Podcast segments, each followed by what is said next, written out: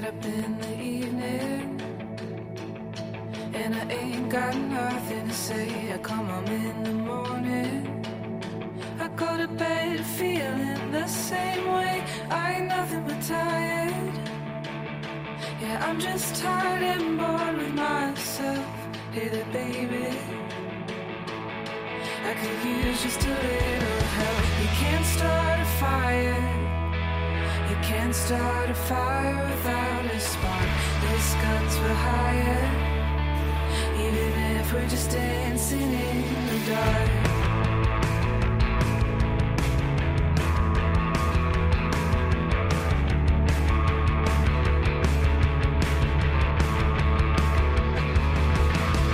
Zer moduz maite, ondo? Oso ondo, gorka eta zu. Oso ondo, ni ere bai, bai. Posten naiz. Eta ikusten dut gainera zaudela ondo eta beti bezen irribarretxu. Bai, bueno, berezkoa uste dudala, eta azkenean, ba, bueno, zergatik ez, ez? Hobe irripar batekin, ba, bestelako zea batekin baino. Dena den, jarrera horri eustea kostako zitzaizun, esate baterako e, 2008 bateko urtarrilean, pandemiaren erdian, Bai, e, sare sozialetan Twitterreko erabiltzaile batzuentzat maite eskarmendi ETB-ko kazetaria bihurtu zenean kazetari manipulatzaile eta Bai. gezurti bat, ezta? Eta hori esanez txioak idatzi zituztenean. Nola oroitzen duzu gertatutakoa? Zer pasa zen? bueno, esan dezun bezala pandemia garaian geunden, eta, bueno, nik uste denok geundela nahiko astoratuta sentzuan, ba, bueno, e, egoera berri bat zan, bai medioentzat, bai kasetariontzat, baita herritarrentzat, denontzat, ez? Eta askenean, ba, bueno, murrizketa asko zeuden, batzutan informazioa etzan zea, eta bai egia da gara hortan kalean lan egitea zaila egin zaigula askori, ez? E, kasetarioi, ez dira garai errexak izan. Orduan ba, bueno, gu aldezarrean geunden, e, antzuk, e, em, antzukizarreko ekitaldi baten berri eman behar genuen, eta bueno, momentu jakin eh, batean, ba, ba bueno, ba, entzun zian nola e, kristalak osten zian, oiuak, jendeak horrika, eta momentu jakin baten, ba, ertzaintza, ertzaintza sartu zan barrura. Bueno, hori amaitu zanean, gu e, zuzenean geunden, eta orduan, bueno, eskatu zidaten e, e, zuzenean sartzea, ba, pixkaz gertatutakoa kontatzeko. Eta, bueno, nik kontatu nun, guk bizitakoa, guk ikusi genuena momentu horretan. Bueno, ba, antza, ba, jendea etze horren, e, bueno, ba, hasi zian, Twitterren gaina ez, ez naiz e, Twitterren erabiltzailea, ez naiz asko, bueno, ba, ez dizkiot, ez diot kaso askorik egiten, eta gauen, Ze hau gauean izan zen, ba, lagun batek idatzi zidan, eta esan zen, jo, maite Twitterren daude zurekin, eta buan, bidali zizkidan ba hori, e, pantaiako argazkia, pantaiazo horiek, eta, kris, bueno, ba, momentu horretan, pff, ba, ez dakit, ez, ez nekien nola kudeatu, nola sentitu, e, injustizia bat e, iruditzen zitzaidan, ere buruz esatzen, esaten ziren gauzak, ere. Ni nitzala, ba, e, ba, ETB eta ertzaintzaren arteko e, konplot baten partaide, bueno, ni momentu hortan flipatzen neon. Egia esan behar baldin baizut, ez? Eta bueno, gero ere gauza hauek segun eta zein momentutan harrapatzen zaituzten. Nik momentu horretan ere animikoki eta fisikoki ere ez negoen oso bolada ona pasatzen ari, eta ordu hau izan zen, ba, gauza bat gehiago bezala, ez? E, pertsonala baino gehiago, ez, da, zan momentu hortan, jo, esatea, ba, nola pentsatu dezaketen gezurretan ari naizela, ez? Ikusi dudana kontatu dut, ez dut inungo baloraziorik e- egin, e, beti oso inpartziala izaten e, saiatzen naiz, osea, batzutan igual e, zeo zer, e, baina, bueno, ni, eta lankideekin komentatu genuen, ez? Denok, ba, ikusi genuna, ba, hori zala, eta gaina ez zala beste munduko ezerre izan, ez? Orduan ba, bueno, bai izan zala, ba hori, momentu hortan ikusten zu zure profesionaltasuna salantzan. Eta Karikatura bat ere egin zuten. bai, sareetan. bai, horrek ere mindu egin nindun, batez ere marrazkia oso polita. Marrazkilariak benetan oso lan polita egin zuen. Ze bai, belarritakoak, eh, ni dana nola jantzitan nengoen, osea, oso polita. Baina egia esan e, nerea ahotik e, ateatzen zira nitzak e, ez zuten zerikusirik e, gertatutakoarekin, bai iruditzen zait e, kutsu topiko matxista ere bazala, ba hori e, rubia itonta, ez? Eta nerea ahotik ateatzen zana, nerea atzekaldean e, piolin eta dona laatea zeuden. Ez dakit, iruditu zitzaidan e, ja hor gehiegi personalizatzea, hor bai nere lana e, zalantzan jartzea, eta baita ere, ba, ba bueno, ba, topiko oso errex batetan erortzea. Egia da, ba, ba nere marrazki bat edo karikatura bat egitea ba oso erresa dala, ez? Ze askenean baditun nere puntu hoiek. Baina hor bai, e, benetan e, gero begiratzen dut eta egia da sare sozialetako mobida guzti hauek ba oso berriak diala eta batzutan ez dakizula nola kudeatu. Ni ohituta nago kalean nagoenean, ba, ba iraina jasotzea, se jaso izan ditut eta baina bueno, aurrez aurre zaude, pertsonari e, begietara begiratzeko aukera daukazu, desberdina da, baina gauza hauekin baskenean ez dakizun hor dagoen atzean eta ez dakizu ere nola defendatu, ez? Zer egin zenuen momentu horretan? Horrelako eh, irain olde bat jaso zenuenean, Twitterretik, zure karikatura ere telefonoz, telefonoz zebilenean, bai. zu esan duzun bezala rapatu zintuenean momentu ez oso on batean, zer egin zenuen orduan? Ba, etxean sartu. etxean sartu. Eta bai egia da, lehenengo egunetan ez nekiela oso ondo nola kudeatu. E, ze horre ez neukan kontrola. Eta ordun ere ez, ez nekin ere burua defendatu behar nuen ala ez. Kalerateatzea jendearekin egotea, aurrez aurre, askenean gure lana esposizioa handia da, ez? Eta batzutan igual, jo, ba, pixua egiten da. Segun eta sein momentutan, ba, kaletik esautzea, e, sentitzen nitzan oso bilusik bezala, ez? Oso erresa zala norbait mintzea hain, e, hain merke, ez? Eta zergatik uste duzu egiten dura jendeak hori? Jo, Noiz ba. bait galetuko zenion zure buruari, ez? Zergatik, ez? Bai, e, egia esan ez daki, nik uste dut ez jakintasunak e, e, horre eragina handia duela. Azkenean e, horrelako irainak eta kazetariok edo profesionalok e, jasotzen ditugunean, jo, gu, gure lana egiten ari gea. E, azkenean badakigu e, beti ez dala gustokoa izanen, baina nik uste dut errespetu bat ere merezi dugula. E, gu katearen azkeneko maila gea, e, nei hortan e, aur, arrapaten nindu ni negoen, ba hori, e, aktore batek taulak utzi behar zituen eta egiten zioten omenaldia, baina derrepentean hau gertatu zan, ez? Eta nik ez nuen neuki e, goitik inorketzidan esan nola egin behar nuen, zer esan behar nuen, nik egin nuen gauza bakarra izan zan e, gertatu, ikusi genuena kontatu. Ordun ba, ba bueno, ez dakit, nik uste dut eh, jendeak e, pentsatu beharko lukeela azkenean gauza hauek asko mintzen dutela, ez bakarri profesionalki, neri pertsonalki ere, azken finean niretzako nire lana, nire bizitzaren oso parte garrantzitsua da. Eta asko bizi dut, asko maitatzen dut, eta beti ere saiatu naiz e, ba, sintzoa izaten. Orduan, ba, bueno, hau ikusterakoan, ikusterakoan hori zalantzan jartzen zala, badakizu igual hori pertsonal bezala hartu, gero, bueno, konturatzen zera askenean dala, bueno, nire enpresari zuzentzen zaion kritika edo danadalakoa. Baina hor nire irudia saltzen zan, nik esandako hitzak eh, aldatu egiten ziran, eta gainera, ba, usten ninduten, ba, ba hori, ba, pertsona tuntun bat bezala, ez? Eta orduan, ba, bueno, hori ez da erresa, onartzea. Uste duzu pandemiak areagotu egin duela mm, jende askok kazetariekiko duen begirune falta? Zalantzari gabe, zalantzari gabe. Ez eta esaten igual, eh, askotan igual arrazoia ez dutenik, ez? E, askotan ere, ba, bueno, ba, igual eh, medioek ez dugu informatzen, denok nahi luketen bezala, ez? Eta gu ere konstiente gara askotan, ez?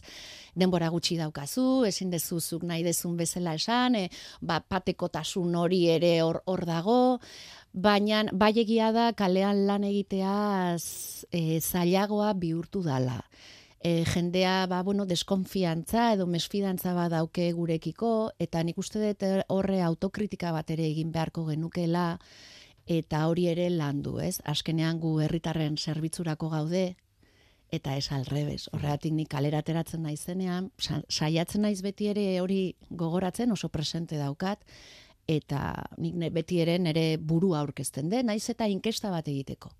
Nik izena galdetzen diot, e, nere burua aurkezten den, nerekin dijoazten lankideen e, izenak ere ematen ditut, e, ez dut grabatzen baimena e, eskatu gabe, ez dakit, gauza horiek zaindu behar dira, baina nik uste dut kalean dagoen jendeak ere ikusi behar dula gu lanean ari garela, eta gurekin hitz egin ez balin ba nahi dute, edo da nadalakoa esatea besteik ez dutela, nik onartzen eta eta euren eskubidea da, Mhm. baina nere eskubidea ere da lasai lan egin ahal izatea. Mm. Asko eman diozu zure lanbideari. Dena. Agian gehiegi. Bueno, ez dakit gehiegi den, e, momentuan sentitzen nuen bezala egin dut, baina bai egia da, energia guztiak hor jartzen dituzunean, astu egiten zaizula, hemendik kanpo ere badago, badaudela beste gauza batzuk, ez? Nik urten poderioz ja, eta, bueno, ba, lanbide honek ere ematen dizkizun gauza on eta txarran, oreka hori bilatu nahien, bai konturatu naizela beharrezkoa dala e, kanpo bizitza bat eukitzea, beste gauza batzuekin e, gozatzea, eta lanean ezin direla energia guztiak jarri, ze horrelakoak gertatzen direnean, ez baldin mazaude prest, e, oso bortitzak izan daitezke. Ordun ba, bueno, e, orekan dago sekretu ba, nik uste. Oreka, nola Bai. lortzen da hori? Nola, nola egin diozu aurre kontatu diguzun guztiari? Eh, Nola lortzen duzu pasatakoak pasata alaitasun eta irribarre hori ez galtzea? Nola, zeintzuk izan dira zure laguntzak, zure lanabesak horretan guztian? Bueno, lehenik eta behin nire etxean jaso duten eziketa. Oso harro nago, nire gurasoek e, ba, nola erakutsi didaten bizitzari aurre egitea. E, egia da gero ere, e, nire burua ere asko landu dudala. Batez ere esaten nizudan horregatik, oso pertsona sentibera naiz, eta ordune dana jasotzen dut, ez? Eta ordun, ba, bueno, nik eh, urteak dara mazkite terapia egiten dut, horri deitzen dio nire burua lantzea, eta horrek eh, lagundu dit, ba, bueno, erramienta, beste erramienta batzuk ere erabiltzen, nire burua gehiago maitatzen, eskuzabalagoa izaten, ez hain kritikoa, ze oso oso kritikoa naiz nire buruarekin, eta askotan e, gure txaik handiena gu geugea, ez? Eta orduan, bueno, ba, gauza guzti horiek lantzen, e, jende honaz zinguratzen, eta maitasuna banatzen. Aipatu duzu, terapia egin izan duzula, zure Bai. burua landu duzula, Bai, ingurukoen laguntza. gaur egun. Egiten duzula, hori da. Bai, Eh, hor, Brasil izeneko botika bat ere probatu zenuen bere garaian, ez da? bai, bai.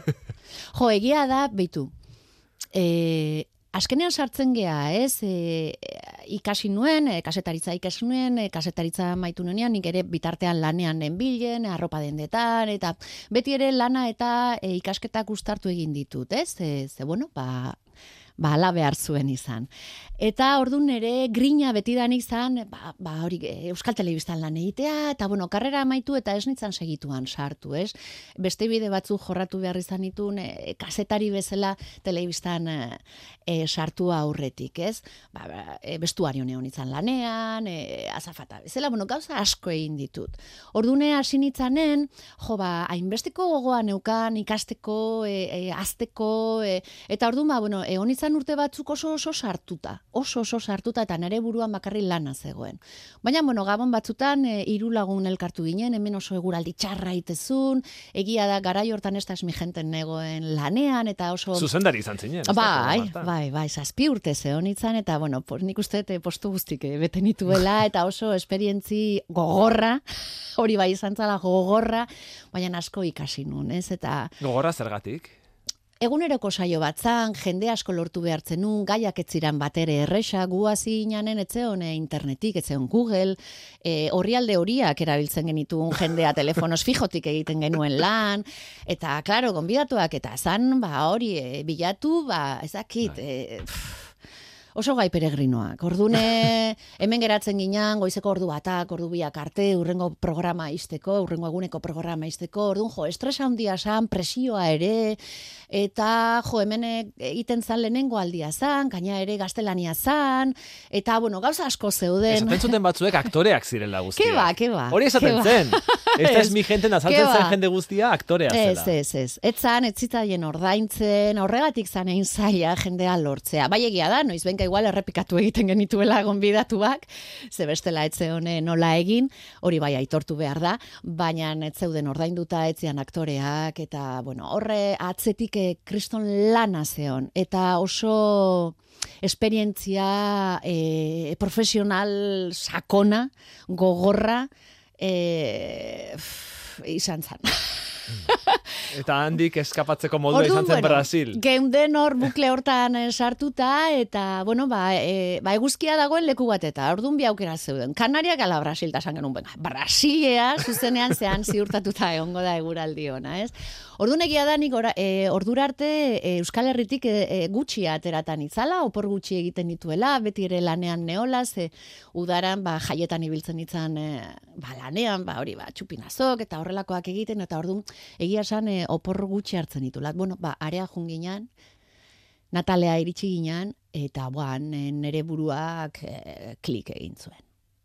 E, izan zan iristea horrelako leku bat eta ez, eguzkia, e, ondartzal e, kilometro, kilometro, ke argia, e, boa, area iritsi nintzen, eta esan un, jo, hau nere lekua da. eta egia da, ba, bueno, e, horre e, gerora ere, zebo itzuli nitzan, gero bizitzen egon nitzan han ere, urte pare bat, eta lagundu zidaten e, ikustea mundua oso handia dela, e, realitate asko daudela, oso desberdinak, oso aberazgarriak. Hemen Euskal Herrian kriston e, suertea dugula, daukagun e, bizitzarekin, daukagun testu inguruarekin, han e, denetarik ikusi nun, eta horrek ere lagundu nindun e, ba, gauza asko erlatibizatzea. Egia da gero hori bidean batzutan e, aztu egiten zaizula, baina ondo dagoelako goratzea. Eta niretzako esperientzia ura beste hizkuntza bat ikasi, eurak bizizian bezala bizi, bertako jendea ezagutu, zean, bazeuden Euskaldunak, bazeuden Galiziako jendea, baina, bueno, nik erabakin nune Brasildarrekin eh, harremana e, aukitzia bakarrik, eta, bueno, nik askenean e, portuguesez e, amesten nun, eta pentsatzen, oza, izan zan oso oso garai polita. Gero egia da, han bizitza zailagoa dala, ba, nik kasu askotan ezin nun ondartzara bakarri jun, e, kaletik ibiltzea arriskutsua zan, e, ba, ne, gauza asko ikusi ditut, oso itxusiak, hemen ikusten, hemen beste batzuk egongo dira, baina nire ask, nola bait oso libre sentitzen itzan, baina oso mugatuta eraberean. Ez? Eta etxea faltan botatzen nun, batez ere, kaletik bakarrik juna alizateko e, askatasuna, askatasuna ba, segurtasun, hori, segurtasun hori. Eta hemen batzutan hori ez da baloratzen, baina nik momentu jakin batetan, eta horregatik bueltatzea erabaki nun, ba hori askatasun falta hori. Arriskoan ikusi zuen zure burua, momenturen batean? Bueno, pasaditut pasadizo batzuk, e, ba, bueno, igual ez nik nire, baina nire inguruan ikusitakoak, eta bai, bai. Han bizitzak ez dauka baliorik eta eta nabaritzen da. Egunerokotasunean. Bai. Ez dakite mendik amar urtera agian zure burua berriz ere Brasilen ikusiko tezenukeen, edo? Ba, jo, egia san... Jubilatzeko e... lekuona da, behar bada, erretiratzeko lekuona da. Bai, ba, nik uste jubilatzea edo zen lekutan ona dala. Orain hori esate izut, ez? A ber, ez dakit, nik e, ikasi detena da, bizitza askenean e, e, ez da, atera nik pentsatzen nuen bezala, ez, askenean beti esusteko asko izan ditut eta eskartzen ditut, ze horrek ere e, ba, atente egotea eskatze izu, gauzak ere gehiago baloratzea, e, alrebesa eman dezake eta igual topiko bat, baina momentu honetan ere bizitzako momentu e, onenean nagoela uste dut, e, zentzu askotan, Ze, bueno, ba, hori nere burua gehiago esagutzen dut, e, gauzak e, naiz eta sufritutan ikuste dut hori ere ondo dagola, ze hortik ere asko e, ikasten da, eta beti emozioak e, horre pilpilean euki, ze oso emozionala naiz, ba, pentsatu nahi da eta horretik e, gauza asko dudala bizitzeko, ikasteko, maitatzeko, batez ere, hori gorka. hori da. Eta orduan ba ez dakit, nere burua leku askotan ikusten dut eta ez dut ikusten, ez? E, beti dauket hori da ez dakidala e, zer izan nahi dudan e, heldua naizenean, ez? Ba, ba bide hortan nago, uste dut bide polita egin dudala, baina aurretik e, dudana espero dut e, behintzat bide hortatik e, jutea. Maite Eskarmendi, Euskal Telebistako kazetari, eskarrik asko zure burua biluzteagatik, eh, gure aurrean. Ez plazerra izan da, nik uste batzutan ere gauza eta hitz egin behar dala, eta, bueno, zuekin konpartitzea, ba, polita da eta gustora egin dut. Ondo izan. Berdin, eskarrik asko.